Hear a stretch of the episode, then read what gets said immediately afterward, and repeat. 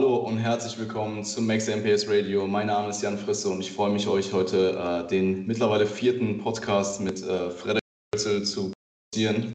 Ähm, und zwar werden wir bzw. Datensammlung im Bodybuilding, vielleicht sogar spezifisch Natural Bodybuilding sprechen.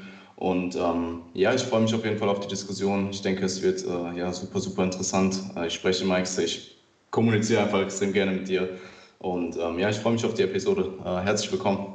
Ja, danke dir, Jan. Ich bin eigentlich auch nur gekommen, damit ich das vierte Mal da bin.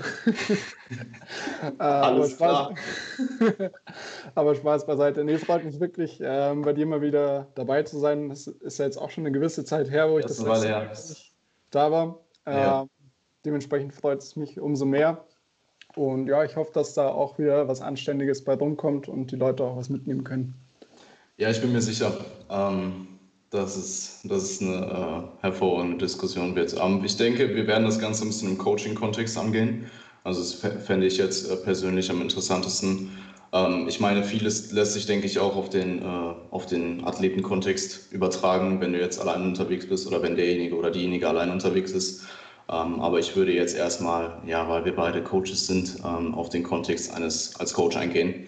Ähm, und ich würde auch direkt mit der ersten Frage reinstarten. Ähm, wobei, eigentlich wäre es cool, wenn du kurz ein persönliches Update geben würdest, was äh, dein Master angeht, weil mich das auch, ich habe dich eh schon gefragt, aber ich denke so äh, für, die, für die Zuschauer könnte das auch ganz interessant sein. Ja, okay. ähm, gibt im Prinzip da eigentlich nicht viel zu sagen. Also ich glaube, das letzte Mal, wo ich bei dir im Podcast war, war ich, glaube ich, noch nicht im Masterstudium oder könnte, könnte relativ am Anfang gewesen sein. Jetzt bin ich eher am Ende. Ich habe eben soweit alle Prüfungsleistungen durch und konzentriere mich aktuell eigentlich nur noch auf die Thesis und ja, versuche das Ganze dementsprechend auch in den nächsten Wochen und Monaten äh, zum Ende zu bringen. Ja, sehr cool. Ähm, kannst du schon sagen, worum es geht? Oder? Ja, also äh, ich habe mich während meinem Bachelorstudium, zumindest in der Thesis damals, ähm, auch schon versucht, so ein bisschen äh, auf Krafttraining-Hypertrophie zu konzentrieren. Ähm, ich habe damals über Satellitenzellen ähm, geschrieben und deren Rolle bei der Anpassung an sportliche Aktivität, unter anderem eben auch an Krafttraining. Und bei der Masterarbeit konzentriere ich mich jetzt gerade eben auf Moleküle, die Hypertrophie stimulieren, aber eben nicht auch und mechanistische ähm, Übersichtsarbeit. Und dementsprechend ja, gibt es da eigentlich nicht so viel zum aktuellen Zeitpunkt zu erzählen, was, was da an praktischer Relevanz rauskommen könnte, aber es ist auf jeden Fall im Kontext Hypertrophie, was für mich schon mal relativ wichtig war. Oder zumindest im Kontext von Krafttraining. Ja, sehr cool. Und ähm, danach steht für dich erstmal die Prep an und dann überlegst du, was du weitermachst. Genau, also für, ne, fürs nächstes Jahr, für das nächste Jahr habe ich mir vorgenommen, eben wieder zu starten. Im Herbst, das letzte Mal bin ich Anfang 2018 gestartet, also in der Frühjahrsaison. Und ähm, ja, möchte sozusagen meine dritte Saison jetzt im Herbst 2021 angehen. Habe im Prinzip eigentlich schon die erste Phase der Vorbereitung hinter mir. Also ich habe ähm, eine Diät gemacht von 97 Kilo auf 89 Kilo, wo ich mich jetzt eben seit ein paar Wochen befinde. Und ja, ich werde dieses Jahr auch noch mit der zweiten Phase beginnen. Heißt, ich werde mit 89, 90 Kilo in diese Phase gehen und auf rund 84 Kilo runter diäten und dort dann eben auch wieder eine Zeit verbringen. Und ähm, ja, das Endgewicht wird zum aktuellen Zeitpunkt ähm, so bei unter 75 Kilo angepeilt, also 74 irgendwas. Aber das ist natürlich eine Sache, ähm, ja, die sich stark im Prozess noch verändern kann. Wie schwer ähm, warst du letztes Mal? Auch genauso viel. Also ich okay. war leicht unter 75 Kilo ungeladen. Ähm, und ich habe eben mit Brian, meinem, meinem eigenen Coach, den ich, mit dem ich seit 2018, Ende 2018 zusammenarbeite, ähm, ja, so ausgemacht, dass es sinnvoll kann, eben wieder das gleiche Gewicht Condition auf das nächste Niveau bringen und weil du halt dir natürlich auch dadurch ein bisschen Puffer gibst, weil die Wahrscheinlichkeit, dass ich schwerer sein werde, ist ziemlich hoch, weil ich optisch gesehen auf jeden Fall Fortschritte gemacht habe. Da ist man natürlich immer irgendwo selbst so ein bisschen vorsichtig oder selbstkritisch, aber ich, ich würde ja. anhand, anhand, der Bilder und natürlich auch anhand der Trainingsdaten sagen, dass dass da schon was gegangen ist in dem Zeitraum und dementsprechend ja, gehe ich auch mal von aus, dass da ein paar Kilos, Kilo mehr am Ende auf der Waage sind, wobei mir das auch persönlich, auch. persönlich ziemlich egal ist. Also ich, Klar. ich, ich wiege auch gerne 73 Kilo oder 72 Kilo. Ähm, Hauptsache, ähm, ja, ich kann mein vorheriges, mein vorheriges Paket sozusagen schlagen äh, auf jeder Ebene, die mir eben möglich ist. Klar, wenn das, wenn das, äh, wenn das Paket am Ende trotzdem deutlich besser ist, dann ist das Gewicht ja im Endeffekt komplett irrelevant. Ich würde mich aber würde mich nicht wundern, wenn du ein paar Kilo schwerer bist. Ja, ich, es wäre wär auf jeden Fall schön, aber ja, ja, es ist zweitrangig. Ja, also ich glaube, wenn du einen gewissen, einen gewissen uh, Conditioning-Standard an den Tag gelegt hast in der Vergangenheit und das hast du, dann uh, ist das Ziel schon auch im Laufe der Zeit schwerer zu werden. Absolut, ja. Ja, also eben Con Conditioning ist eben so eine Sache, die ich natürlich auch nochmal verbessern möchte. Klar. Ähm, da hat man so irgendwo seine, seine Ziele und dementsprechend, ja, ist es sicherlich nicht verkehrt, lieber ein zu geringes Gewicht Aufbau einstehen. ja, ja, also wie gesagt, ich, ich bin da ziemlich zuversichtlich. Ähm, Finde ich auch interessant, dass ihr so früh angefangen habt zu daten. Also ja. ihr macht dann quasi zwischendurch, also ähm, die Phasen zwischendurch sind dann einfach sehr lange Diet Breaks oder sind das doch Phasen auch, in der ihr wieder Hypertrophie anstrebt und probiert vielleicht noch Schwachstellen zu verbessern? Sowohl als auch, was erstmal ein bisschen konträr klingen mag, aber ich würde behaupten, dass ähm, an dem Punkt, wo ich mich befinde, eben auch noch mit einem minimalen Überschuss beziehungsweise über mehrere Wochen bei Erhaltungskalorien auch gewisse Fortschritte möglich sind. Und ähm, es sind tatsächlich eher Phasen, wo ich mein Gewicht plus minus erhalte. Also ich befinde mich tendenziell eher in einem minimalen Überschuss, als dass ich mich genau bei Erhaltungskalorien bewege, wenn man sich zumindest so den Trend der letzten Wochen anschaut. Und das spiegelt sich auch im Training wieder. Also ich habe bei Compound Lifts, wo du natürlich auch andere Faktoren hast, die damit einspielen, wenn es eben um Leistungssteigerung geht, aber auch bei Isolationsübungen einige Fortschritte machen können. Ähm, und dementsprechend bin ich da ziemlich zuversichtlich, dass jetzt auch diese Phase noch ja, relativ viel gebracht hat. Und ja, noch zu der Frage mit den Diet Breaks sind im Prinzip mehrwöchige, wo man eben so lebt und dann äh, die, leiten wir eben die nächste Phase irgendwann ein. Okay, und ich nehme an, dass du bisher, also jetzt zumindest in der Phase, in der du dich jetzt befindest, keinerlei Diät-Fatigue hast, oder? Nee, absolut nicht. Wobei ich auch sagen muss, dass ähm, bei mir das Ganze relativ spät eintritt. Es tritt dann zwar umso härter ein, aber dass ich eben solche Dinge wie, wie Lethargie verspüre oder dass mich das Ganze eben ähm, auch merklich im Alltag beeinflusst. Und es wird noch einige Kilos dauern, vor allem äh, weil, wir, weil wir eben eine relativ ähm, geringe Rate of Loss anstreben und dadurch das Ganze sowieso nochmal etwas entschärft werden sollte. Vor allem in den späteren Phasen. Okay, also der Plan ist jetzt nochmal zu erhalten, dann nochmal zu daten. Auf 80 Kilo rum, hast du gesagt? Nee, auf, auf 84 Kilo. Das okay. wird jetzt soweit auch schon Anfang November passieren, also dass ich diese Phase äh, beginne. Und da ist so die Rate of Loss, ich glaube, bei 0,6 Prozent in der Woche angestrebt für so lange, bis ich bei 84 Kilo bin. Okay, und dann ähm, geht es danach nochmal auf Maintenance und dann eben für die finale Phase. Genau, für die finale Phase ist dann eben nochmal noch mal ein längerer Zeitraum vorgesehen, einfach um da die Rate of Loss noch geringer zu halten. Klar, äh, wie lange wird die gehen ungefähr? Steht das schon, ist es so ja, weit schon geplant, oder? Ich glaube auf jeden Fall fünf Monate, wenn nicht, so, wenn nicht sogar länger. Also okay. es wird quasi eine eigene Prep für sich nochmal, aber ja, die, ja.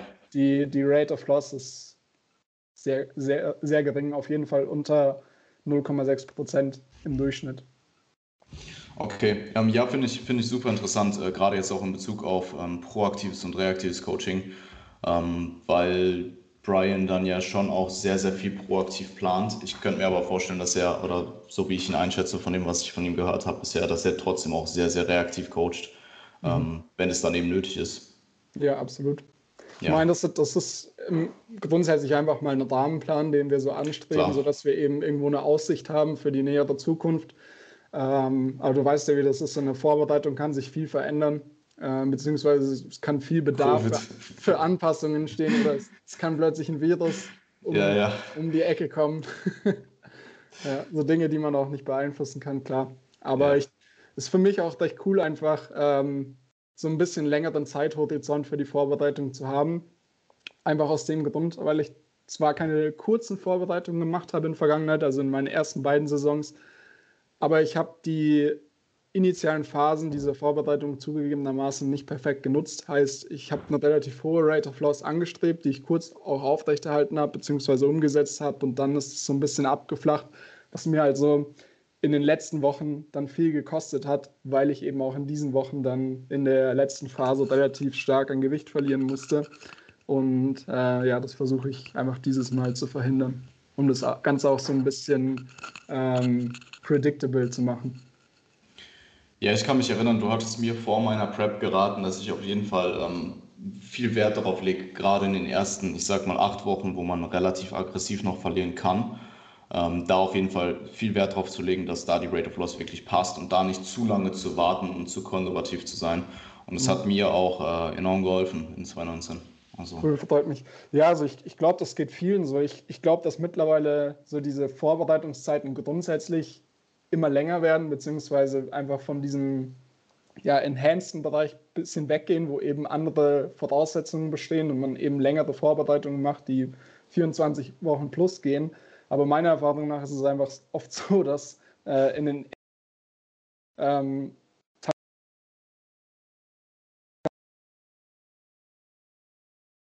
kommt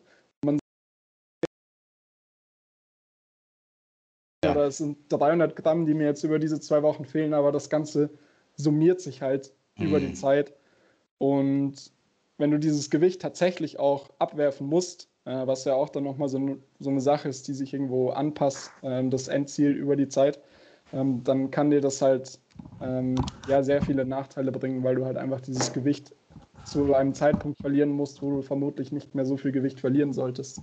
Ja, ja voll bin ich voll bei dir und äh, mit, mittlerweile ist da auch mein äh, Coaching-Stil, was Diäten vor der Diät angeht, vielleicht auch Minicuts, wobei Minicuts wahrscheinlich eher, eher, eher weniger, äh, doch durchaus ein bisschen aggressiver geworden ähm, und weniger ähm, dieser konservative Ansatz, dass du vielleicht erstmal zwei, drei Wochen wartest und schaust, was der Gewichtsverlust macht mhm. ähm, und da halt wirklich sehr deadline-orientiert gearbeitet wird, weil im Endeffekt ähm, ist das Argument ja immer, hey, vielleicht äh, hat sich mehr Stress akkumuliert in der Zeit, du hältst Wasser ab, was auch immer. Und im Endeffekt interessiert das aber keinen, wenn du am Ende halt nicht genug bist auf der Bühne.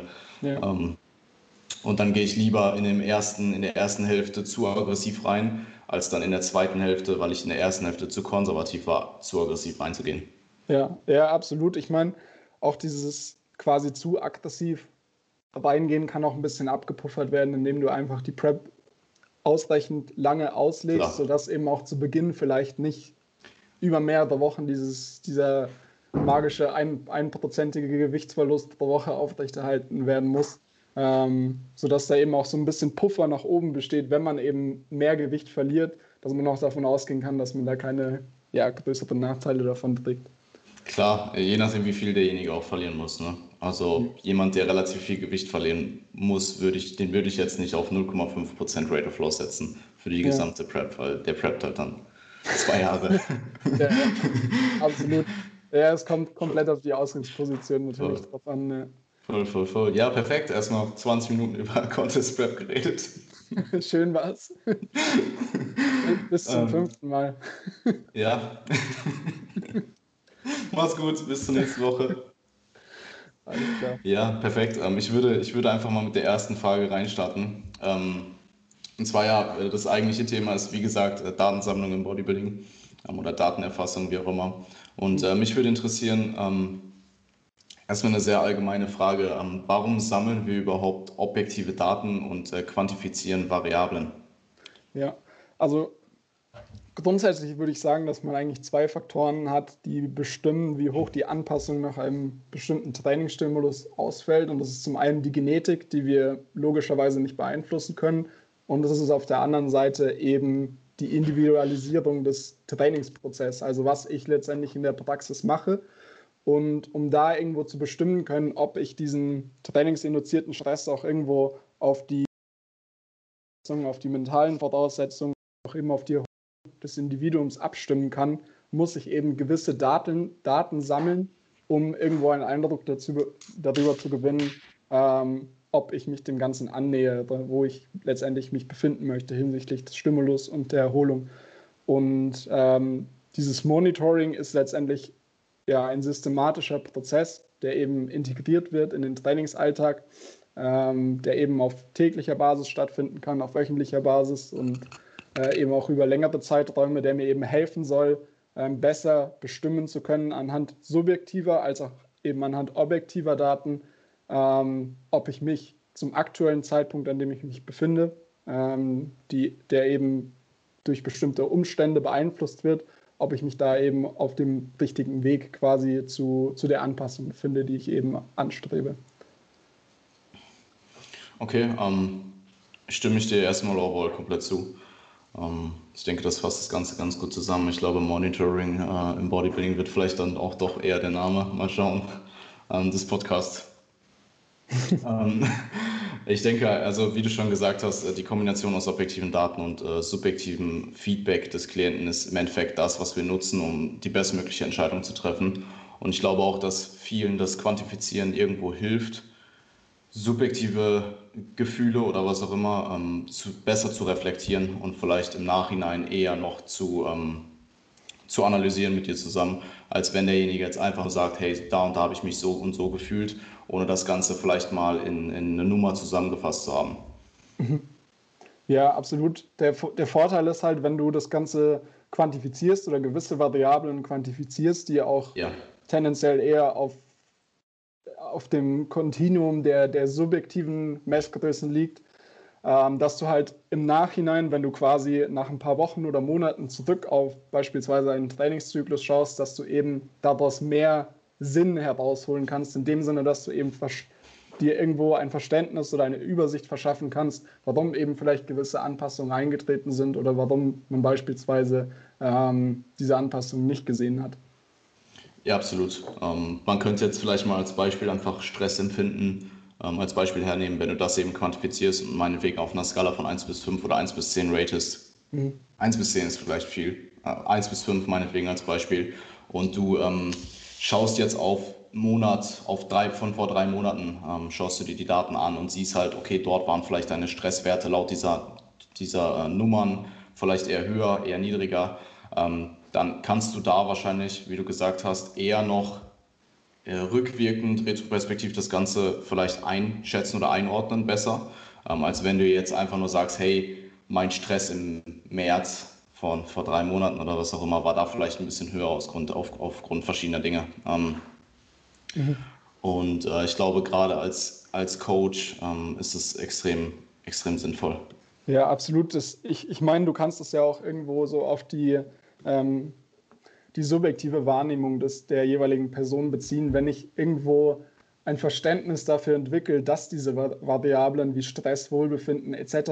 auch tatsächlich einen Einfluss haben können, ähm, ist, es, ist es auch eine Sache, die mir irgendwo insgesamt ein besseres Verständnis für Training verschafft, weil ich eben nicht nur meinen Trainingsplan vor mir habe und eben versuche, mich daran zu halten, sondern eben auch versuche, so ein paar Variablen, die, die außerhalb von, von diesem Trainingsvariablen liegen, eben aufzugreifen, um dadurch eben Rückschlüsse darauf ziehen zu können.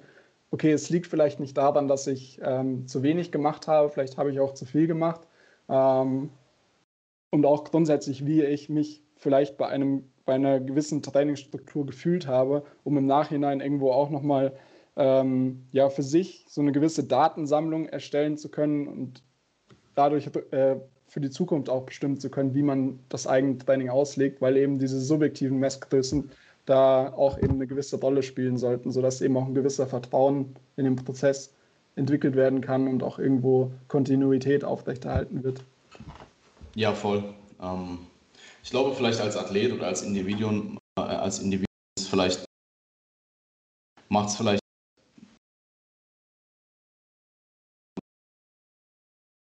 nicht sogar doch letzten drei Monaten ganz gut einordnen, wie dort mein Stress war. Aber als Coach ähm, bekommst du natürlich das subjektive Feedback des Klienten zurück. Äh, zurück. Ähm, aber ich kann dir jetzt nicht sagen, äh, wann das und das. Ähm, also ich könnte dir jetzt, wenn du jetzt Klient XY hernimmst, nicht sagen, wie war von dieser Person der Stress in den letzten zwölf Monaten. mhm. anhand von subjektivem Feedback, was ich bekommen habe.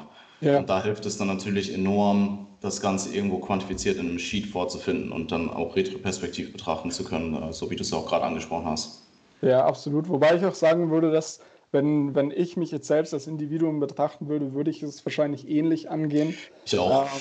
Äh, weil man immer eben nur so diesen, diesen grundsätzlichen Überblick hat von, von einer gewissen Phase, wenn man eben ja. nachdenkt, aber du weißt nicht wirklich, was, was ist wirklich von Woche zu Woche passiert und ja. wie kann ich mir jetzt diesen, dieses Training, dieses Outcome von dem Training irgendwo erklären. Und da muss ich auch sagen, dass ich, dass ich subjektiv äh, da nicht das beste Gedächtnis habe, dass ich das irgendwo äh, von Woche zu Woche ähm, rekapitulieren kann.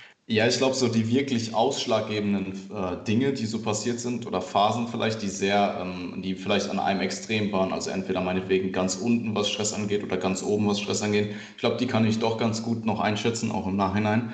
Ja. Aber so alles dazwischen ist halt dann so ein, ja, wird schwierig. Ja, ja absolut. Auch zum Beispiel, weil, weil wir das Thema am Anfang kurz hatten, ähm, wie ich sozusagen meine eigene Vorbereitung empfunden habe oder wann diese, diese klassischen Vorbereitungen aufgetreten sind. Ich könnte dir jetzt rückblickend sagen, okay, die Vorbereitung war hart, das war sie auch zum großen Teil natürlich. Aber wenn ich mir dann meine eigenen Daten von damals anschaue, anschaue sehe ich eben, dass zum Beispiel auf der Skala, die ich für das Wohlbefinden genutzt habe, eben über eine sehr lange Zeit ähm, noch sehr hoch, beziehungsweise auf einem moderaten Maße war. Und wenn ich mir dann ähm, die letzten Wochen anschaue, sehe ich halt irgendwann einen Knick nach unten, wo ich plötzlich drei Nummern auf einer Skala von 1 bis 10 drunter war und dort auch geblieben bin und teilweise noch mehr drunter gedippt bin. Ähm, und solche Rückschlüsse könnte ich nicht mehr wirklich ziehen, wenn ich diese Daten nicht hätte.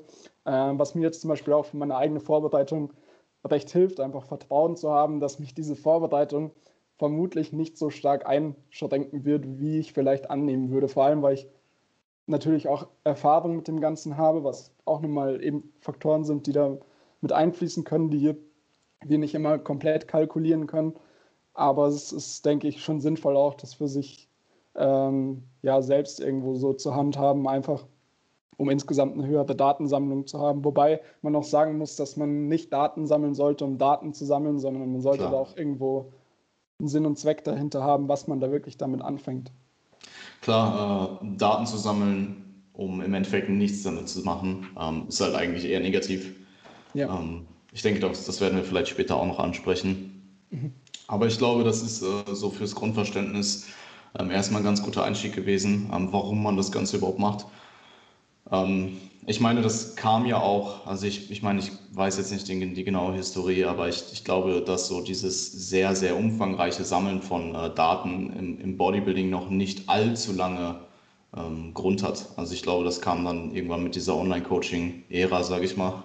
Mhm. Ähm, und ich glaube auch mittlerweile, also selbst im Online-Coaching ist vermutlich dann auch doch sehr, sehr stark angestiegen, einfach weil die Qualität des Services vermutlich so in den letzten fünf Jahren oder so halt einfach nur, also ähm, ja. ist extrem hochgegangen. Ja, absolut. Vor allem, wenn du so ein bisschen wissenschaftsaffin bist, was du ja quasi auch sein musst, wenn du irgendwo einen evidenzbasierten Ansatz äh, fährst, was eben eine Säule davon zumindest ja, klar. Ähm, bist du automatisch meiner Erfahrung nach schon so ein bisschen affin, Dinge, ja, ja. Dinge quantifizieren zu wollen und eben Rückschlüsse zu ziehen. Und das ist da, denke ich, auch ein Faktor, der irgendwo mit einspielt, was ja auch Sinn ergibt, unserer Meinung nach. ja, ich, ich glaube, ähm, wir können da später auch noch drauf angehen oder werden, ich, ich ähm, wiederhole mich, aber ich glaube, das ist auch nochmal eine Sache, die man vielleicht später noch bei einer der späteren Fragen ähm, einspielen kann. Ähm, ich würde dann vielleicht mit der äh, nächsten Frage weitermachen. Und äh, jetzt, wo ich mir die so anschaue, würde ich die auch vielleicht switchen. Also vielleicht würde ich erstmal fragen, ähm, allgemein, was tracken deine Athleten oder Athletinnen ähm, in der Regel für Variablen und wo gibt es Unterschiede? Ja, ja also ich, ich hatte ja äh, zu Beginn angemerkt, dass man dieses Monitoring, dieses Daten tracken und evaluieren äh, auf verschiedene zeitliche Perioden aufteilen kann. Heißt, ich habe eben gewisse Daten, die ich täglich tracke. Ich habe Daten, die ich auf wöchentlicher Basis tracke und ich habe eben Daten bezogen jetzt zum Beispiel auf meine Vorgehensweise, die ich auf Ebene des Mesozyklus tracke, also nach dem Ablauf des, des jeweiligen Zyklus.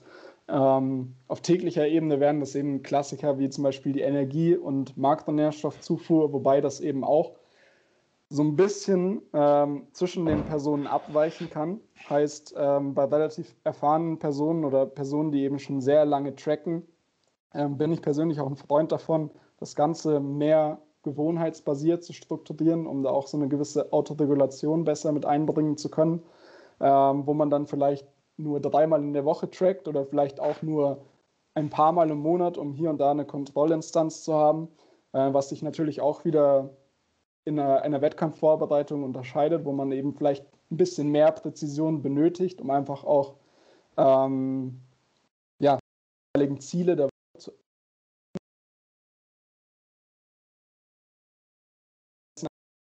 funktioniert, weil du ähm, gewisse Einflussgrößen hast, die dich dazu treiben würden, dass du in den nächsten Supermarkt gehst und 10.000 Drei Wochen out. Ja, genau. Ähm, Intuitives Essen. Ja, ja es kann, kann funktionieren. Ja. Wird in 99% der Fälle nicht funktionieren. Aber der Zuhörer kann es gerne ausprobieren. Bitte nicht. Okay. Ja, also das sind so grundsätzlich natürlich auf Seite der, der Ernährung Sachen, äh, die man irgendwo auf täglicher Ebene trackt. Ähm, bezogen auf das, Tra auf das Training, auf das Training sind es eben Sachen wie die, wie die Performance. Ähm, was habe ich tatsächlich gemacht, was war geplant, aber eben auch, was habe ich dann tatsächlich im Training abgerufen, bezogen auf das Gewicht, die Wiederholungszahl, als auch die RPE bzw. die Reps in Reserve. Und was ich persönlich zum Beispiel auch noch gerne ähm, tracke, ist die sogenannte Session API. Also dieses API-System ist im, im, Krafttrainingsbereich oder im Bereich des Bodybuildings vor allem eben dafür bekannt, dass man das auf einer Ebene der Arbeitssätze nutzt, um eben die Nähe zum Muskelversagen zu quantifizieren. Aber du kannst eben diese Rated Perceived Exertion ähm, auch dafür nutzen, um eine Trainingseinheit anhand äh, der subjektiven Einstrengung irgendwo zu bemessen. Heißt, ähm, du bewertest quasi die, die Gesamtanstrengung der Einheit auf einer Skala von 1 bis 10 normalerweise, ungefähr 15 bis 30 Minuten nach der Einheit, einfach aus dem Grund, dass die letzte Übung, wenn du diese Bewertung direkt nach der letzten Übung machen würdest, eben einen großen Einfluss darauf hätte, wie, wie die Bewertung ausfällt. Und diese Session API kann eben genutzt werden, um die interne Belastung, also das interne Loading äh, der Person zu quantifizieren. Du hast natürlich eben die, die externe Last, den Umfang, die Intensität etc. Aber es, damit ist sozusagen noch nicht ähm, ja, der Schlussstrich gezogen, wie sich das tatsächlich auf die Person noch subjektiv auswirkt. Und diese Session API nutze ich dann beispielsweise auch, um daraus einen Wochentrend zu bilden über die Einheiten und dann von Woche zu Woche zu schauen, okay, wie hoch fällt die subjektive, Einst äh, die subjektive Anstrengung aus und wie entwickelt sich das eben über die Zeit, was dann eben auch ein ganz interessantes Tool sein kann, um eben gewisse Einheiten zu modifizieren oder eben beispielsweise auch die Vorgehensweise von Woche zu Woche. Ähm, genau, das ist so die tägliche Ebene. So, soll ich direkt mit der wöchentlichen Ebene weitermachen? Ähm, ich, ich glaube, ich habe da äh, nicht viel, viel hinzuzufügen. Vielleicht Motivation zu trainieren, wobei man jetzt auch sagen könnte, dass es vielleicht auch noch woanders äh, zu, einer anderen, zu einer anderen Kategorie vielleicht angehört. Und ähm, ich weiß nicht, Tracks eine Perceived das ist auch bei mir relativ phasenspezifisch. Ich, äh, also ich, ich track quasi die Readiness, also die Bereitschaft zu trainieren, also in den letzten Phasen der Wettkampfvorbereitung. Okay. Einfach, einfach weil man davon ausgehen kann, dass äh, da deutlich stärkere Schwankungen entstehen, äh, die eben nicht unbedingt vorhersehbar sind. Aber es, meiner Erfahrung nach ist es eben oft auch so, dass sich gewisse Muster bilden, wann eben diese Klar. subjektive Bereitschaft höher ist und wann geringer. Und das kann ich natürlich dann auch irgendwo durch das Training beeinflussen, indem ich beispielsweise sage, an Tagen, wo die Readiness geringer ist, stelle ich vielleicht Einheiten, die subjektiv gesehen auch nicht so anstrengend sind wie andere Einheiten, was dann eben so ein bisschen in einer flexiblen Trainingsgestaltung, in eine flexiblere Trainingsgestaltung münden kann. Aber das ist zum Beispiel keine Sache, die ich auf wöchentlicher Basis ähm, in der Offseason tracke. Okay. Aber es ist tatsächlich dann eine Sache, die dann eher auf der wöchentlichen Ebene stattfindet. Ähm, die Daten, die sozusagen auf wöchentlicher Ebene erhoben werden, sind dann Daten, die bei mir in in dem Check-in-Formular äh, erfragt werden. Mhm. Heißt, äh, ich möchte zum Beispiel wissen, was ähm, die Person am, am subjektiven Stresslevel in der gesamten Woche erfahren hat. War die Woche ähm, ähnlich wie die vorherigen, war die Woche subjektiv anstrengender. Das ist eben nicht nur bezogen auf das Training, sondern insgesamt, ähm, wie auch der Alter der Person war, war Variable,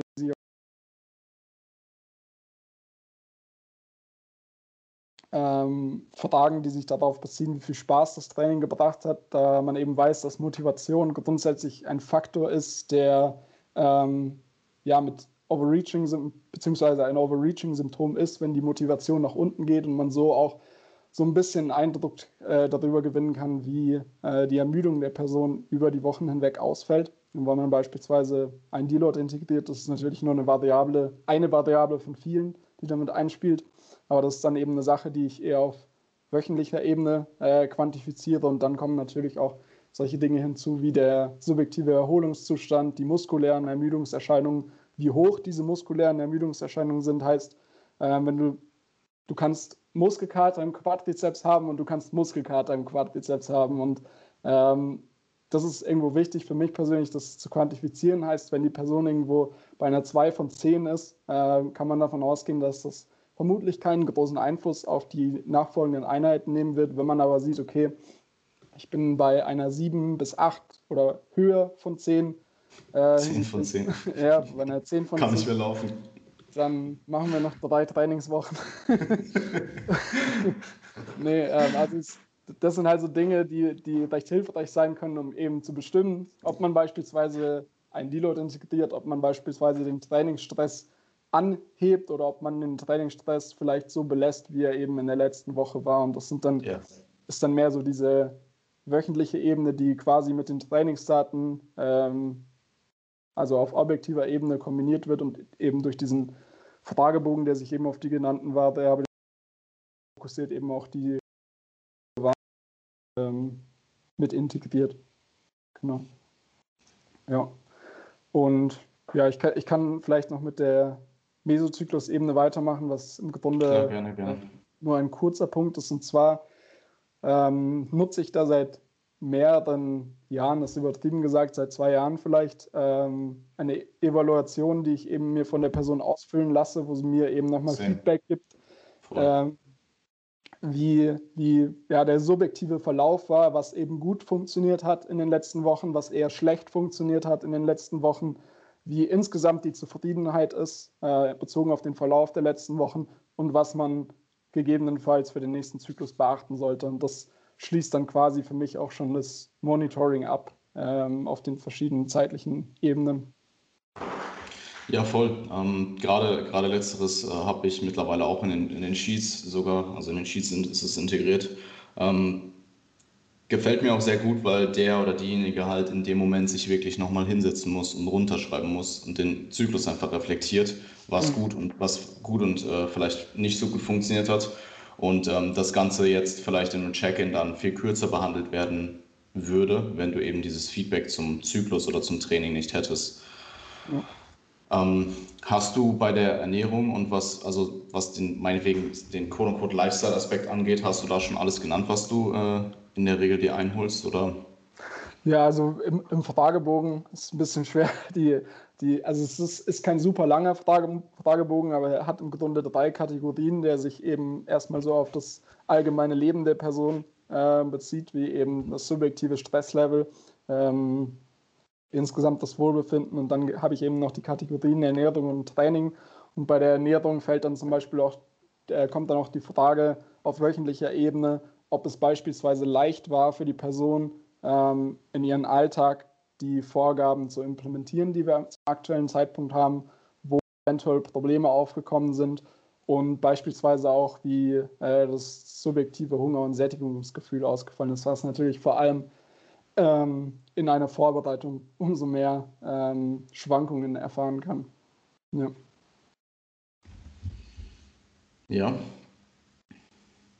Ähm, trackst du mit deinen äh, weiblichen Athleten oder Athletinnen ähm, ihren Zyklus? Ja, das ist ein guter Punkt, den ich noch vergessen habe, dass eben auch unter der Spalte bei mir Ernährung, wobei man den ja. auch unter allgemein eigentlich äh, stellen könnte, ist eben, ob der Menstruationszyklus ähm, normal abläuft, heißt, ob es Unregelmäßigkeiten gibt, was man eben nicht nur an, innerhalb einer Woche feststellen kann, sondern natürlich ein Trend ist über den Monat hinweg.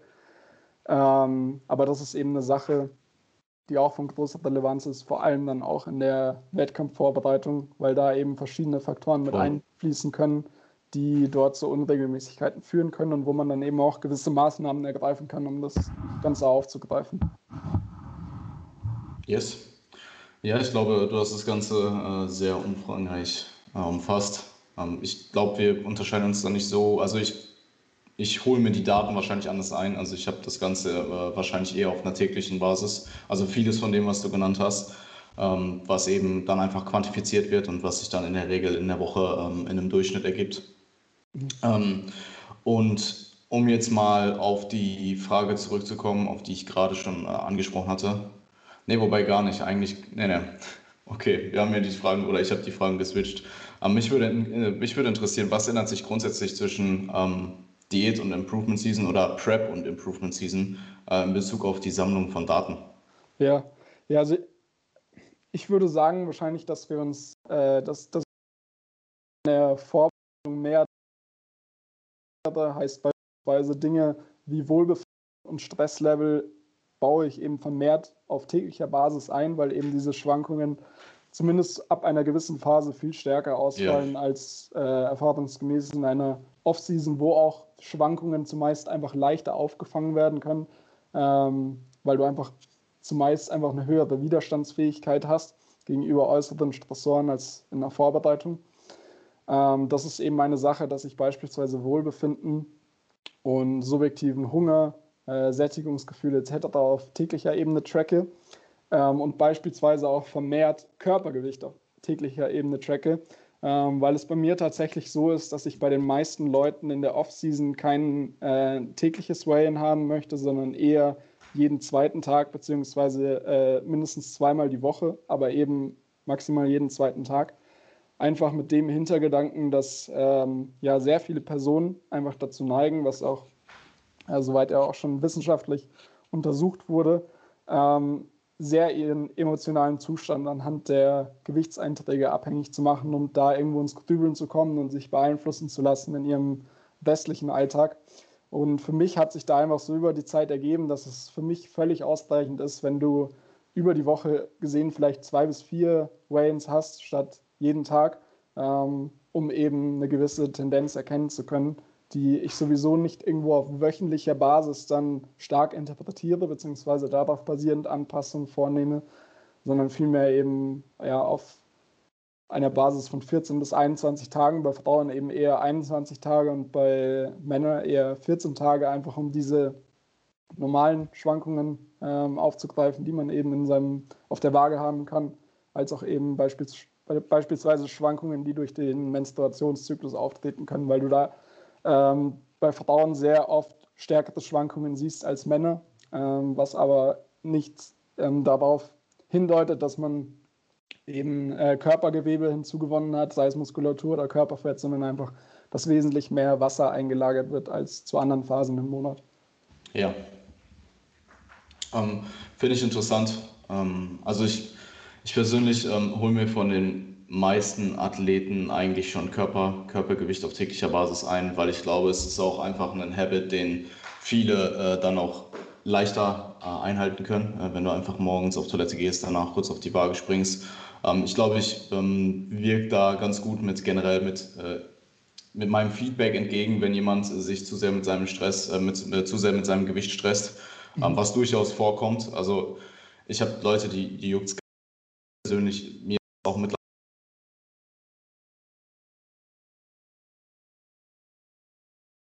nicht in der Offseason Ende hin doch schon mehr. Mhm. Ähm, wobei es auch da, dadurch, dass ich, äh, dadurch, dass ich Valentin hatte und der das halt einfach interpretiert hat, war es mir auch eigentlich relativ egal, muss ich sagen. Ja. Ähm, aber ich kann schon verstehen, dass es Leute gibt, die dann sehr, sehr neurotisch werden, was das angeht und dann vielleicht ähm, auch das dann zum Beispiel beeinflusst, wie viel derjenige wirklich isst. Ähm, ja. Oder ja. Stress insgesamt negativ beeinträchtigt. Wenn man sich zum Beispiel mal so die, die Inzidenz, die Rate von Essstörungen und Störungen von des, des Körperbilds anschaut und das beispielsweise zum einen zur allgemeinen Bevölkerung vergleicht, ähm, als auch beispielsweise zu anderen Sportarten, die mit äh, Gewichtstraining zu tun haben oder eben auch Teamsportarten, ist es so, dass eben, dass man bei Bodybuilding grundsätzlich eine höhere Rate an, an Personen, die an einer Essstörung leiden oder eben auch an, einem gestörten, an einer gestörten Selbstwahrnehmung. Ähm, und dementsprechend ist es für mich immer so die Frage, ähm, inwiefern sozusagen dieses Monitoring ähm, bezogen auf einzelne Variablen auf täglicher Basis stattfinden muss mhm. und auch zum Beispiel, wie genau dieses Monitoring stattfinden muss, damit man grundsätzlich einfach so ein bisschen ähm, ja, von diesem exzessiven Monitoring, nenne ich es einfach mal, wegkommt und ähm, da irgendwo auch beispielsweise Abstand von der Waage gewinnen kann oder Abstand ja. von, von, spezifischen Makronährstoffvorgaben auf das Gramm genau, ähm, was eben auch das Ganze begünstigen kann, was sich dann natürlich auch so ein bisschen zwischen Off-Season und Vorbereitung unterscheidet, weil man einfach mit mehr Flexibilität spielen kann oder eben dann auch weniger in der Vorbereitung. Ähm, aber das ist dann so ein bisschen der Hintergedanke, dass du eben auch dafür sorgst, durch deine eigenen Systeme, die du dir etablierst für das Monitoring, ähm, die Wahrscheinlichkeit zu erhöhen, dass das Ganze sich auch nicht mental negativ auf dich auswirkt. Also sehr ein super guter Punkt. Also ich habe da auch abgesehen äh, von, von dem Habit, äh, von, von der Gewohnheit an sich gar nichts äh, entgegenzuwirken. Also ähm, ja, vielleicht bin ich da auch einfach ein bisschen biased mit, meinem, mit, meinem eigenen, äh, mit meinen eigenen Erfahrungen. Ich weiß absolut, was du meinst und ich habe auch die Erfahrung gemacht, dass sich die Leute trotzdem jeden Tag wiegen. Was aber perfekt. perfekt. Funktioniert, funktioniert super. Gute Absichten im Endeffekt. ja, ja. Er war stets bemüht. ähm, nee, aber also grundsätzlich ist es halt einfach nur eine, Veränderung der Gewohnheiten. Wenn ich, wenn ich weiß, ja. ich, ich gehe nicht jeden Tag auf die Waage, ich mache das zum Beispiel auch so, dass ich in meinen Sheets gewisse Tage einfach blocke. Also die Person hat gar nicht die Person hat gar nicht die Möglichkeit, an diesem okay. Tag ihr Gewicht einzutragen. Ähm, Kurz Excel-Sheet ändern. dass es einfach ähm, ja, eine gewisse Veränderung der Gewohnheiten äh, darstellt, was ja auch irgendwo das Ziel davon ist, ähm, wegzukommen von diesem täglichen Wiegen, was, wo, wo, ich eben auch ganz klar sagen möchte, dass das Wiegen an sich nicht für jeden ähm, negativer Einfluss sein kann. Aber ich denke, dass Coach, dass Personen das manche Absolut. Personen eben deutlich mehr äh, mentalen Stress davon erfahren, abhängig davon, wie sich eben das Gewicht auf der Waage entwickelt. Und im Idealfall hast du natürlich Personen, die ähm, denen es komplett egal ist, aber das ist einfach oft nicht die Realität. Und so kann man eben zumindest so ein bisschen proaktiv versuchen, andere Gewohnheiten zu etablieren und dementsprechend auch auf mentaler Ebene ähm, ja etwas gesünder langfristig äh, vorzugehen. Ja, ich äh, kann mich erinnern, dass ähm, ich bin mir ziemlich sicher, dass, äh, dass es Mirella war, äh, mit der Valentin diese Waage benutzt hat, die, die sie abgeklebt hat. Und die Waage hat diese Daten eben an Valentin übermittelt. Mhm. Und sie selbst hat aber die Daten gar nicht gesehen. Ja. Was ich auch einen sehr interessanten Ansatz finde. Auf jeden Fall. Ja, ich kann mir sehr gut vorstellen, dass es hilfreich sein kann. Ich glaube, dass es halt irgendwo langfristig auch gesehen äh, wichtig ist, mit diesen Daten auch irgendwo bewusster umzugehen und das Ganze auch in einen anderen Kontext zu setzen, sodass du nicht dein ganzes Leben darauf verzichten musst, dich zu wiegen, aber eben davon irgendwo so ein bisschen Abstand gewinnst und äh, nicht sozusagen davon äh, auf dich Einfluss nehmen lässt, wie du dich fühlst an dem Tag. Ja, ja, voll. Ähm, ich glaube, ich glaub, es war auch in der Vorbereitung. Also es war, ja. glaube ich, jetzt nicht so der normale Kontext. Ja, ich meine, wenn, wenn man mal so drüber nachdenkt, der normale Durchschnittsmensch geht vielleicht dreimal im Jahr oder so auf die Waage und denkt sich dann so, oh, fuck, schon wieder acht Kilo schwerer. Ja, einmal, einmal vor Weihnachten und einmal nach Weihnachten. zehn, zehn Kilo abgenommen seit letzten Weihnachten. Ja. Perfekt. Ja. Monitoring at its best. Ja, optimale Rate of Loss. 10 Kilo in 10 Monaten. ja.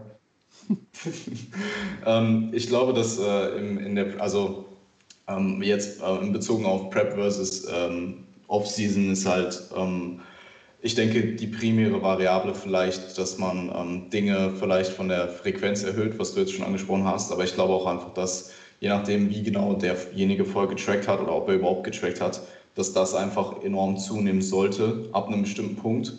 Mhm. Oder je nachdem, wo der Stand vorher war, vielleicht sogar relativ drastisch am Anfang. Ähm, und dann eben die Präzision in der Ernährung einfach steigen sollte. Ähm, ich, dann kommen halt noch solche, solche Dinge dazu am Ende wie Salz, Flüssigkeitskonsum und so weiter. Ähm, wobei das ja dann doch wieder auch einen relativ geringen Teil der Prep ausmacht. Ja, Außer bei mir. Ja. ja. Am, ja, bei mir zum Beispiel war es 20 Gramm Salz und am nächsten ein Gramm.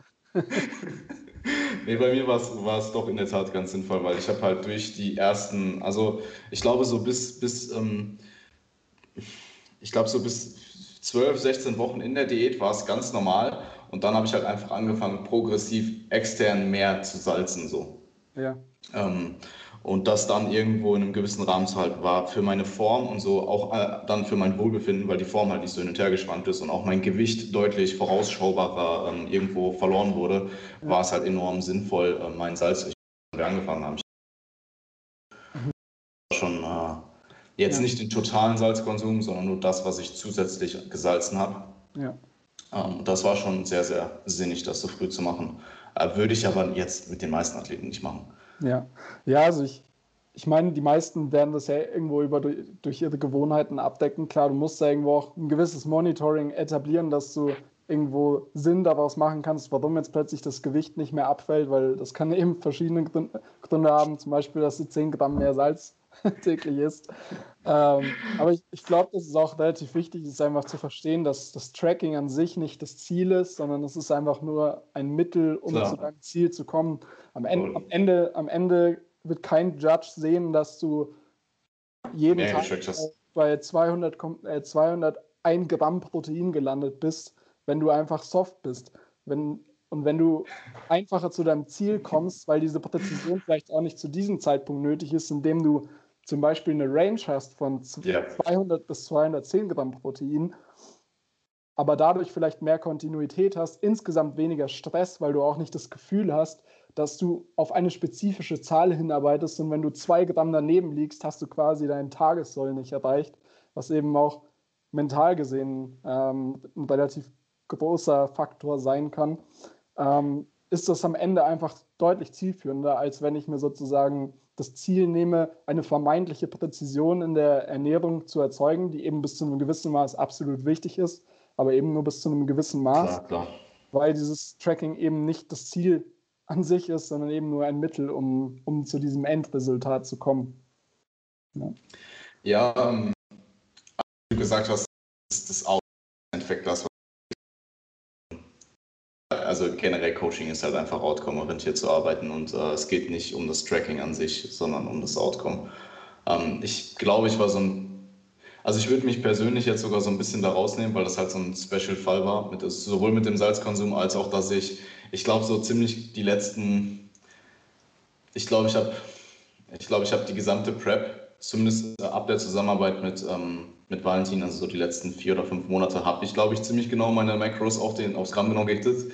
Ähm, ich muss aber sagen, dass mir das, also ich, ich würde jetzt für mich per se als Individuum sagen, dass es mich nicht mehr gestresst hat mhm. und dass es mich wahrscheinlich mehr gestresst hatte, das nicht zu tun. Mhm. Ähm, und ich hatte, und es jetzt auch nicht der, in dem Kontext war, dass es jetzt extrem ungesund war, was jetzt irgendwie meine, meine, oder es hat jetzt nicht unbedingt diesen neurotischen Drang gefördert, das jetzt immer zu machen, weil erster Tag nach der Prep, also sowieso der erste Tag nach der Prep, aber dann auch die Tage danach, habe ich halt direkt meine Ranges gehabt und hatte halt auch keine Probleme damit, diese zu hitten. Ja. Ähm, wobei es jetzt wahrscheinlich auch viele Leute gibt, die das wahrscheinlich immer machen, vielleicht auch in der Off-Season, wo ich dann vielleicht eher sagen würde, hey, lass uns mal probieren, davon wegzukommen, ja. ähm, bevor es jetzt durch die Prep noch viel schlimmer wird. Ja. Und ähm, ich, ich glaube, also generell, ich, das wird dann wahrscheinlich in der nächsten Frage auch noch behandelt, ist das Ganze natürlich immer extrem, so wie alles, extrem kontextabhängig und äh, die Praxis muss halt im Endeffekt stimmen. Und wenn du bei dem einen Athleten vielleicht mehrere, mehrere mehr Dinge tracken musst ähm, und vielleicht mehr Wert drauflegen musst, frequenter tracken musst als bei dem anderen, die Praxis aber bei beiden stimmt, äh, sehe ich grundsätzlich mit beiden Ansätzen kein Problem. Ja, absolut. Also ich, ich glaube, dass das halt auch ein bisschen auf die Gewohnheiten zurückzuführen ist, wenn ich eher die Person bin, die einen sehr strukturierten Alltag hat, was ja auch bis zu einem gewissen Punkt sehr förderlich ist, auch im Bodybuilding. Ähm, und ich dementsprechend vielleicht in den letzten Wochen minimale Variationen in meiner Ernährung habe, ist es ja auch quasi ein, ein automatisches Outcome, dass ich meine Makronährstoffe an vielen Tagen automatisch eben auf das Gramm genau tracke. Und sobald ich aber grundsätzlich so ein bisschen mehr Food Variety, also ein bisschen mehr Variation in meiner Ernährung habe, äh, was auch sehr, was grundsätzlich sehr sinnvoll ist und auch irgendwo ähm, eine Herangehensweise, die, den genannten Symptomen wie eben eine, oder den genannten klinischen Krankheitsbildern wie einer gestörten äh, Selbstwahrnehmung entgegenwirken können, dass ich nicht Preisdenken habe, äh, ihre Gewohnheiten oder eben auch ihre Persönlichkeit kein Problem darstellt, aber für andere Personen eben ja. dazu führen kann, dass es eben zum einen zu mehr Präzision führt, als wirklich nötig ist ähm, oder auch als sinnvoll ist und dementsprechend dadurch eben kein Mehrwert entsteht hinsichtlich des Outcomes, aber eben auf Ebene der ähm, Psychologie eben Nachteile entstehen können. Ja, bin ich voll bei dir. Ich weiß auch nicht, ob ich es im Nachhinein, also ob ich es nochmal so machen werde. Ähm, wer weiß, sehen wir dann. Ja. ja also ob ich es persönlich jetzt nochmal so machen würde. So, wenn, ja. wenn ich jetzt jemanden hätte, der, ähm, der so, so äh, genau ist. Es kommt wirklich auf die Person an, glaube ich. Weil wenn es dazu führt, dass du mehr Stress hast, weil du vielleicht eine gewisse Variation in deinen Macros hast oder eine gewisse Ranges hättest, als wenn du es genau machst, ähm, dann kann, ist es vielleicht auch fragwürdig, ob du äh, demjenigen das in dem Moment überhaupt ausreden solltest. Also ja, absolut. Also es was, ist halt was, einfach eine Case Study. Ähm, ja, auf jeden Fall. Also was, um da vielleicht noch mal ganz kurz einzuhaken, glaube ich auch, dass es am wichtigsten ist, dass ich einfach das Verständnis dafür entwickle, dass diese Präzision nicht nötig ist, aber ich kann sie trotzdem durchführen, wenn ich ja. merke, dass es mir eben das Leben vereinfacht. Mir geht es da auch ziemlich ähnlich. Also in den letzten Wochen der, der meiner zwei Vorbereitungen war es auch so, dass ich eigentlich jeden Tag das Gleiche gegessen habe, außer vielleicht mal ein bis zweimal in der Woche, wo sich gewisse Dinge verändert haben. Und da hatte ich halt auch jeden Tag die gleichen Makronährstoffe, weil ich das aber auch bewusst so für mich entschieden habe, ähm, um das Ganze auch, um davon eben einen gewissen Abstand zu gewinnen, auch nicht so einen starken Food Focus zu entwickeln, wo das ja. eben auch sehr hilfreich sein kann. Aber ich glaube, es ist eben auch wichtig zu wissen, dass das eben nicht keine Notwendigkeit unbedingt ist, sondern mir einfach nur als Person zuträglich ist. Aber dass das Outcome nicht unbedingt verändert wird, wenn man es ja, ja. physiologisch betrachtet. Ja, sehe ich. Ähm, bin, ich bin ich bei dir. Ähm, ich wollte irgendwas sagen. Perfekt. ähm, ja, ich würde, ich würde vorschlagen, wir machen einfach mit der nächsten Frage weiter, wenn du äh, zu der letzten nichts mehr hinzuzufügen hast. Nee, können wir gerne machen. Ähm, und zwar sind wir, wir haben, wir haben es jetzt eh schon eigentlich so ein bisschen angeschnitten. Und zwar würde mich interessieren, wann kann sich Datensammlung negativ auswirken?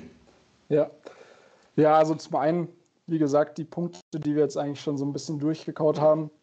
Ähm, wenn ich eben zu exzessiv Daten sammle, beziehungsweise mir irgendwo Ziele ähm, für gewisse Variablen lege, die sehr schwarz, die quasi in ein Schwarz-Weiß-Denken ähm, zu kategorisieren sind, in dem Sinne, dass ich auf das Gramm genau die Makronährstoffe tracke, auf das Gramm beziehungsweise auf die Kalorie genau tracke, beispielsweise auch in, in einer Off-Season, wo das häufig vorkommt, obwohl ähm, meiner Erfahrung nach eben Ranges beispielsweise da super funktionieren, einfach auch dadurch bedingt, dass der Output der Kalorien jeden Tag verändern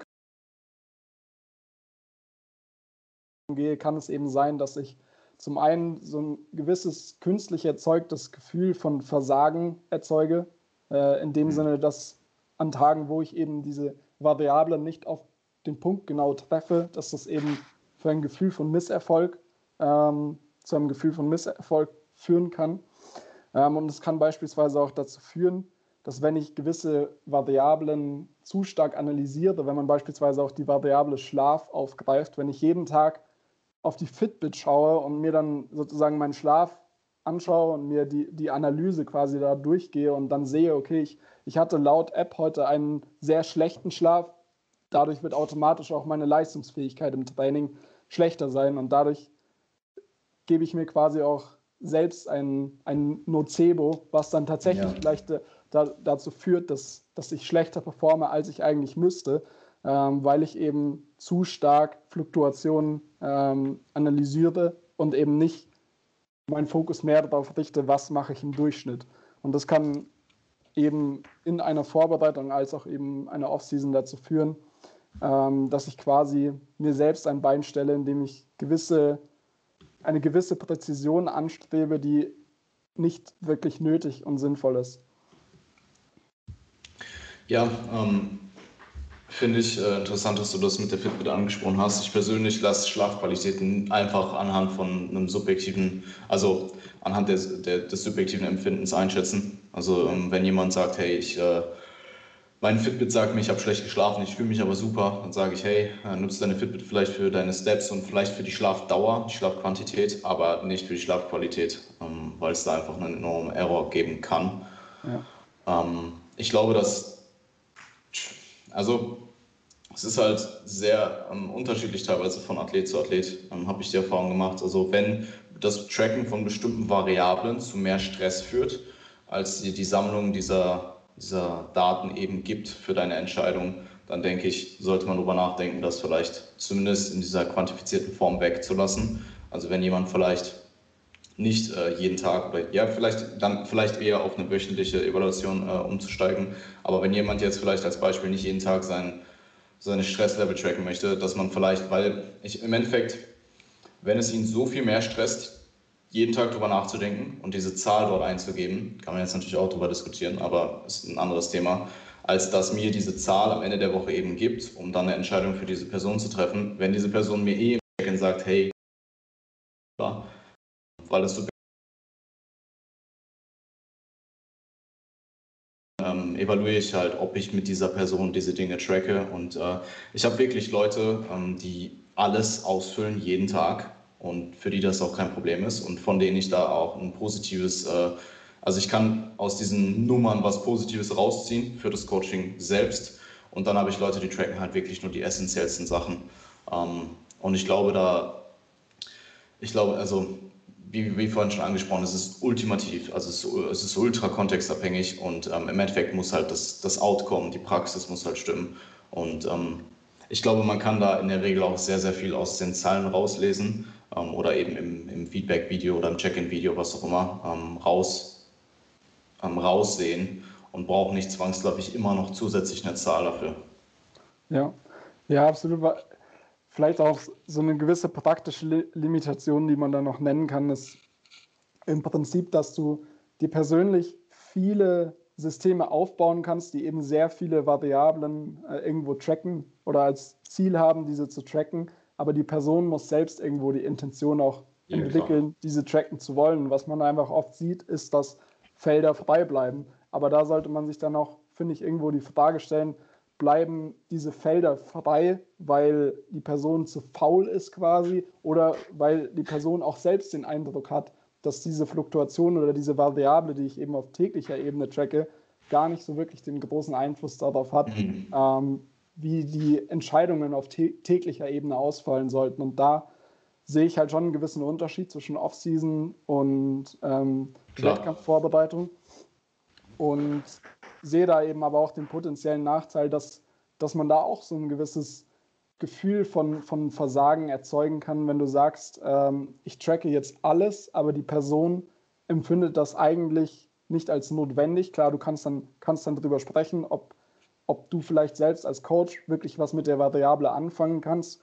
Ähm, aber wie du schon selbst angesprochen hast, ist es dann vielmehr so, dass diese Variablen, die sowieso nicht ausgefüllt werden, meistens die sind, die ich subjektiv auf wöchentlicher Ebene ähm, einfach nochmal kurz rekapitulieren kann und daraus ausreichend Schlüsse ziehen kann, um eben den Trainingsprozess weiter zu gestalten, weil normalerweise oder meiner Erfahrung nach ist es so, dass du in den seltensten Fällen in der Offseason selbst Entscheidungen auf täglicher Basis triffst, die außerhalb von dem liegen, was ich quasi sozusagen an abrufbarer Leistungsfähigkeit habe, die ich eben mit einer API oder RIR quantifiziere. Aber sonst ja. hast du normalerweise eine Struktur, die auch bei minimalen Schwankungen umsetzbar sollte.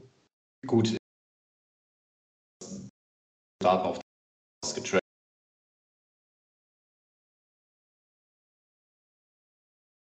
Und schau, ja. wie, war das, wie war der Stresswert heute. Ja. Ähm, nee, ich, ähm, ist ein guter Punkt. Und äh, ich spreche es persönlich halt in der Regel im Setup-Video durch, mhm. ähm, dass ich eben den Datentracker erkläre und eben auch darauf eingehe, wie ich diese Daten nutzen kann im Coaching und dass derjenige aber dann für sich selbst entscheidet, inwieweit er das tracken möchte und ähm, wie auch so ein bisschen die Hierarchie ist, also wie wichtig ist jetzt zum Beispiel Körpergewicht und wie wichtig ist jetzt zum Beispiel deinen Stresswert in, in einer Nummer zu quantifizieren. Ähm, weil ich würde sagen, dass das Körpergewicht vor allem wenn es dann irgendwie in Richtung Contest Prep geht, halt viel, viel wichtig, also wichtiger ist als die, die Stresszahl, wenn derjenige mir eh im Check-in noch sagt, hey, Stress diese Woche war so und so und das und das ist passiert. Ja.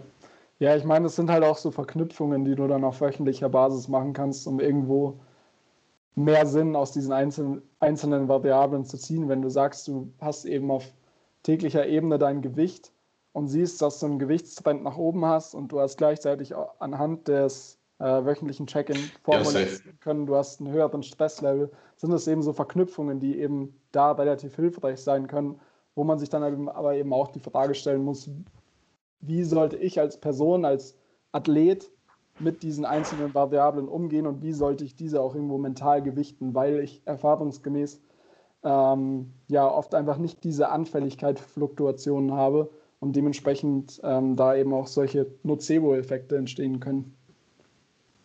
Ja, ähm, voll. Das mit dem Stress und dem, dem Körpergewicht war jetzt gar nicht mit Intention äh, als Beispiel genannt. Das waren jetzt einfach die zwei Sachen, die mir eingefallen ist. Also ja. ähm, ich, ich denke allgemein das Körpergewicht. Man könnte zum Beispiel das Beispiel nehmen, Körpergewicht wäre vermutlich wichtiger, ähm, zumindest so im Average, als die Uhrzeit, um die du das Körpergewicht ermittelt hast, wenn du jetzt meinetwegen innerhalb von plus minus zwei Stunden aufstehst oder so. Mhm. Ähm, und da muss man einfach schauen, was hat den höheren Stellenwert und ist es für die Person adäquat zu tracken. Ähm, also bietet es sich an, ohne dass es eben diesen, diese negativen Effekte, negativen Auswirkungen haben kann, die wir jetzt beide schon angesprochen haben.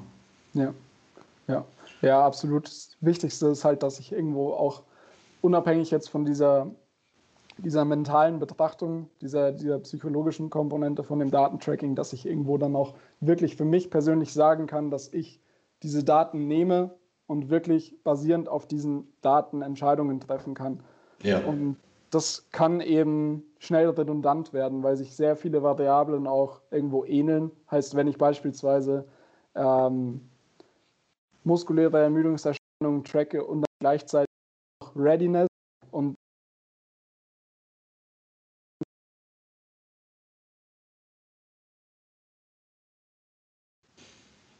minimal höher auswirkt, als ich jetzt, bevor ich die Daten gesehen habe, schätzen würde, würde ich trotzdem meine Entscheidung eher auf diese, auf diese, diesen muskulären Ermüdungserscheinungen treffen, weil diese Variablen eben sehr stark verknüpft sind und auch sehr ähnlich eben interpretiert werden kann. Ja, guter Punkt. Ähm, gut, ich glaube, das äh, Thema haben wir hast du primär äh, ziemlich gut zusammengefasst. Ich denke, es waren einige gute Sachen dabei. Ähm, jetzt mal äh, rein auf die Praxis bezogen. Ähm, welche, welche Anekdoten fallen dir denn ein, bei denen das Outcome tendenziell positiv war, mhm. ähm, die objektive Datenerfassung aber äh, was anderes gesagt hat? Ja, ja ich glaube, so ein ganz cooles Beispiel, was für viele auch hilfreich sein könnte, die sich sehr mit ihren täglichen Schwankungen befassen, ist, dass ich sehr häufig beobachten kann, dass einfach mal zwei bis drei Wochen mit einem relativ hohen subjektiven Stressfaktor verbunden sind, aber dann das Outcome in Form der Trainingsleistung deutlich höher ist, als man eigentlich annehmen würde. Ähm, weshalb ich da eben auch quasi erstmal das Outcome an sich entscheiden lassen würde, ob ich tatsächlich ähm, so stark anfällig bin für, für, Schwankungen, die eben auf diesen, die, diesem Stresslevel basiert. Klar, man sollte natürlich irgendwo schauen, dass irgendwo Stress und Erholung in, in Einklang sind, aber wenn ich jetzt beispielsweise mal ein paar Tage habe, wo ich schlechter schlafe, ist es meiner Erfahrung nach auf keinen Fall so, vor allem in einer Offseason, dass automatisch äh, die Trainingsleistung abfällt. Oft ist es auch einfach komplett so, dass PRs aufgestellt werden in Situationen, die eigentlich nicht dafür sprechen, dass äh, die abrufbare Leistungsfähigkeit zu dem Punkt am höchsten sein sollte. Ähm, das ja, ist so, so eine Erfahrung, die ich oft machen könnte, äh, konnte.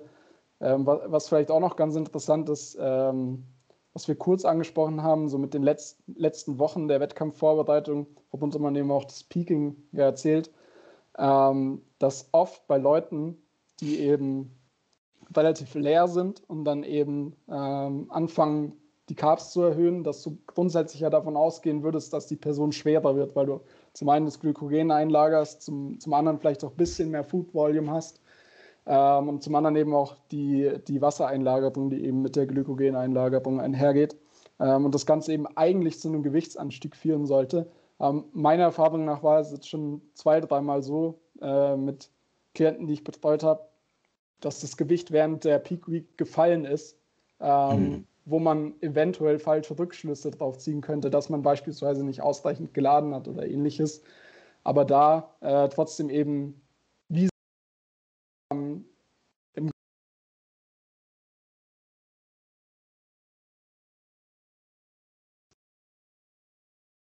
zumindest ist die Wahrscheinlichkeit relativ hoch, dass es einfach stressbedingt ähm, ja da noch ein gewisser Abfall vorhanden war. Ja, und äh, auch da, wie du, wie du es schon angesprochen hast, ist das Outcome im Endeffekt das, was zählt. Also du kannst Gewicht verlieren, Gewicht zunehmen in der Peak Week. Mhm. Äh, solange du am Endeffekt den Look erreichst, den du erreichen wolltest, ist es eigentlich komplett irrelevant. Absolut. Und, ähm, ja, ich, ich habe mir persönlich halt äh, Weight Loss und Weight Gain äh, als Beispiel aufgeschrieben.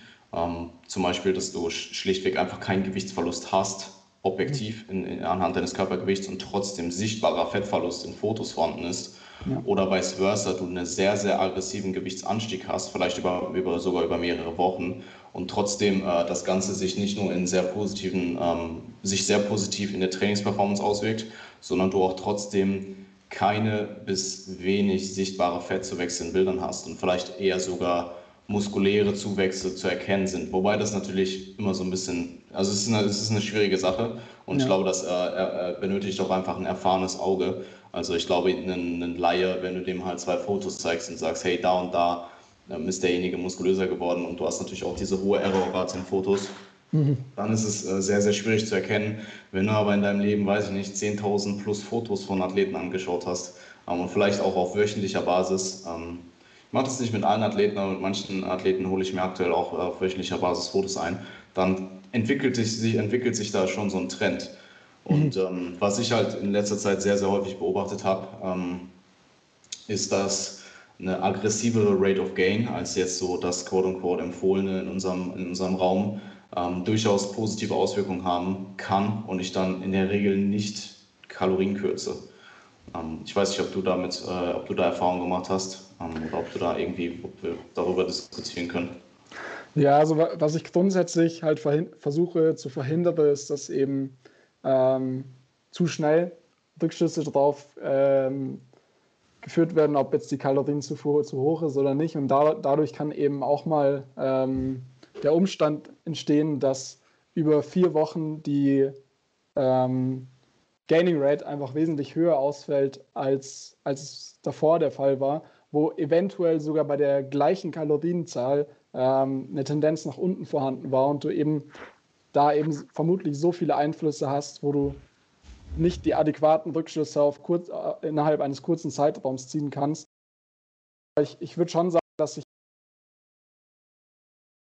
ins Extreme zu treiben, weil du natürlich dann irgendwann ein, an einen Punkt ankommst, wo du ähm, tatsächlich einfach eine zu hohe Gaining Rate hattest und dadurch tendenziell mehr Zeit verlierst, als du tatsächlich an ja, zusätzlichen Outcome in Form von Muskelaufbau mitnehmen konntest. Aber ich bin da definitiv auch so gepolt, dass ich äh, ja nicht zu früh zu schnell zurückschraube äh, mit den Kalorien, wenn man sieht, okay, über zwei bis drei Wochen ist die Gaining Rate ein bisschen höher, als man sich das vielleicht initial vorgestellt hat. Weil ähm, du einfach auch in der Offseason bei einigen Personen relativ starke Schwankungen siehst. Und wenn du da sehr schnell Anpassungen vornimmst, ähm, kann es eben auch sein, dass du dich zu lange auf plus minus null bewegt hast, obwohl du letztendlich äh, vielleicht mit einer minimalen höheren Gaining Rate eigentlich keine Nachteile davon getragen hättest, wenn du eben nicht vielleicht kurzfristig die Entscheidung getroffen hättest, das Ganze schon relativ schnell zu kürzen. Ja, ähm, ja. Ich glaube, äh, ich habe noch ein drittes Beispiel ähm, und zwar generell auf Trainingsvolumen bezogen, ähm, dass du halt, also ich meine generell Low, also quote unquote Low oder High Volume ist eh immer relativ. Ähm, aber ich habe einfach schon manche Dinge in der Praxis gesehen, die einfach auf dem Papier gar keinen Sinn machen und die trotzdem im Outcome sehr positiv waren. Also du hast vielleicht Leute, die mit, ähm, die mit, äh, zehn, mit zehn Sätzen pro Muskelgruppe ähm, sehr gute Fortschritte gemacht haben, aber gleichzeitig auch ein sehr hohes Ermüdungslevel akkumuliert haben und vielleicht auch ein sehr hohes fokales Ermüdungslevel, ähm, wo ich mir halt, also wo du dir jetzt als Coach erstmal denkst, okay, was hat der vorher, bevor du ist, der vielleicht auch einen gewissen Trainingsstand hat, wie auch immer man das jetzt definieren mag, und der vielleicht im Durchschnitt acht bis zehn Sätze pro Muskelgruppe macht und trotzdem einen sehr, sehr hohen lokalen Ermüdungsstand hat, dann ist das was, was ich nicht jeden Tag sehe. Mhm. Ähm, oder jemand, der zu mir kommt und 30 Sätze Quads macht und das für acht Wochen macht ohne Deload. Ähm, und aber auch kein, also auch einen hohen Trainingsstand hat, wo ich mir halt auch denke, wie kann das sein? Ja. Ähm, und das sind so Sachen, die dann auch, wenn man sie, die dann viele Leute vielleicht auch nicht so wirklich nachvollziehen können, weil es halt einfach, weil viele vielleicht auch gar nicht so dieses Spektrum haben an Leute, die sie beobachten und vielleicht nur sich selbst irgendwo ähm, als Erfahrungswert haben ähm, und dann meinetwegen die aktuelle Datenlage zu zum Beispiel Trainingsvolumen. Und das sind so Sachen, die äh, finde ich einfach super interessant und äh, sehr im Endeffekt dann auch das, was äh, dich als Coach ausmacht, wenn du trotzdem damit umgehen kannst. Ja, absolut ich glaube, dass halt in dem Kontext relativ wichtig zu beachten ist, dass wenn du eben diese, diese wissenschaftlichen Erkenntnisse heranziehst, beispielsweise bezogen auf das Volumen, dass es sich da einfach immer nur um Durchschnittswerte handelt. Und wenn du dir, wenn du dir so einen Scatterplot anschaust, also wo quasi die individuellen Datenpunkte visualisiert werden und du siehst, dass es beispielsweise komplett kranke Ausreißer nach oben gibt, ja. aber eben auch komplett starke Ausreißer nach unten, ähm, mhm. siehst du halt einfach, dass diese, dieser Durchschnitt sein, aber es ist nicht der diese Individualisierung vornehmen möchte, indem man irgendwo den optimalen Trainingsstress für die Person zu dem jeweiligen Zeitpunkt finden möchte. Die Wahrscheinlichkeit, dass ich im Durchschnitt liege, ist natürlich höher. Klar, weil das klar per Definition bist du eher äh, im Durchschnitt als ein Outlier. Aber ähm, ja, du kannst, du kannst beispielsweise im Durchschnitt wie äh, du kannst wie der Durchschnitt beispielsweise auf Trainingsvolumen reagieren, aber du kannst ein Outlier sein in Bezug, wie du beispielsweise auf Muskelversagen reagierst. Da gibt es zum Beispiel auch recht interessante Erkenntnisse, dass eben manche Personen mehr Muskelaufbau mit Muskelversagen erzielen können, aber manche Personen weniger Muskelaufbau. Ähm, mit Muskelversagen im Vergleich zu zwei Reps in Reserve erzielen. Und wenn du dir das dann im Durchschnitt anschaust, ist es nicht unbedingt das, was sich immer repräsentiert irgendwo. Also es bezieht sich, kann sich auf verschiedene Variablen beziehen, ja. nicht nur unbedingt äh, Umfang, nur so als grundsätzliche äh, Betrachtungsweise, wenn man eben mit diesen wissenschaftlichen Daten handhabt. Ja, ich meine, äh, tendenziell kann sich das ja auf ziemlich alles beziehen. Ähm, ich wollte halt jetzt nur äh, so ein paar äh, Anekdoten von dir persönlich hören. Ich denke, ähm, da sind auch ein paar interessante Sachen bei gewesen, ähm, die wir jetzt hier angesprochen haben, ähm, in Bezug auf ja, Real-Life-Beispiele oder Praxisbeispiele. Ähm, ja, also ich, ich habe schon vieles gesehen, sagen wir es mal so. Ich denke, es wird ja. dir eh nicht gehen. Auf jeden Fall. Ja, es ist halt, wenn, wenn du mit Personen wirklich arbeitest, äh, merkst du halt einfach, dass du nicht mit unbedingt Durchschnittswerten auf jeder ja, ja. Ebene arbeitest, sondern eben mit einer Person, die ja in verschiedenen Dingen abweichen kann vom Durchschnitt ähm, und dann eben natürlich auch äußere Faktoren hinzukommen, die vom Durchschnitt abweichen oder die anhand dieser Erkenntnisse nicht wirklich äh, beurteilt werden können. Klar, und äh, auch ähm, innerhalb des Individuums gibt es da teilweise extreme Schwankungen. Also ja, ähm, Finde ich immer sehr interessant, weil im Endeffekt ist ja eigentlich jeder Athlet von dir irgendwo auch eine eigene Case Study. Und mhm. ähm, ja, sehr, sehr interessante Sache. Cool. Noch irgendwas zu dem Thema zu sagen, Frederik? Von meiner Seite gibt es nichts mehr eigentlich. perfekt, perfekt. Cool, dann ähm, würde ich dich einfach nochmal fragen, wo Leute dich finden können. Ähm, ja. Ja, ähm, bei, bei, meiner Wohnung. oh boy. ähm, Demnächst hast du irgendwelche Groupies vor deiner Haustür stehen. Ja, ähm, ja. würde ich natürlich erwarten. Und mit offenen Armen empfangen. ähm, nee, also grundsätzlich einfach auf den, auf den Plattformen, wo man noch Mädels antreffen kann, ähm, oder auf unserer Webseite apmethods.de oder eben auch auf den Instagram-Channel. Und ja, das ist, denke ich, genug an Plugging. Perfekt.